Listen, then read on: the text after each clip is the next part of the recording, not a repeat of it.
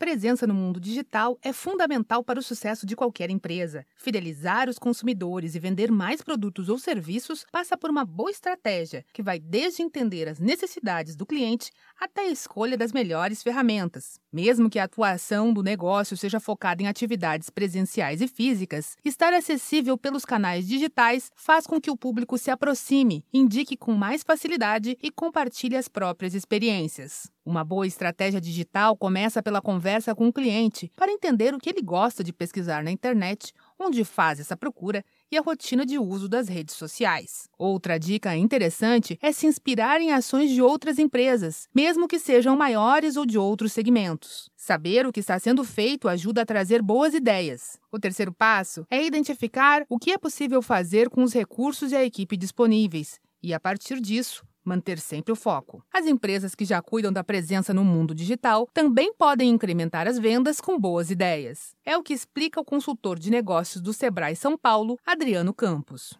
se aproximar mais de uma parte da clientela e avaliar qual que é o grande gap que está pegando. Ele já é muito reconhecido, mas talvez a logística, qualquer outro fator é que está segurando, né? Agora o problema é se o produto e o serviço em si ele sofre algum tipo de rejeição ou a percepção é de dúvida por parte dos consumidores, aí talvez tenha que reestilizar, né?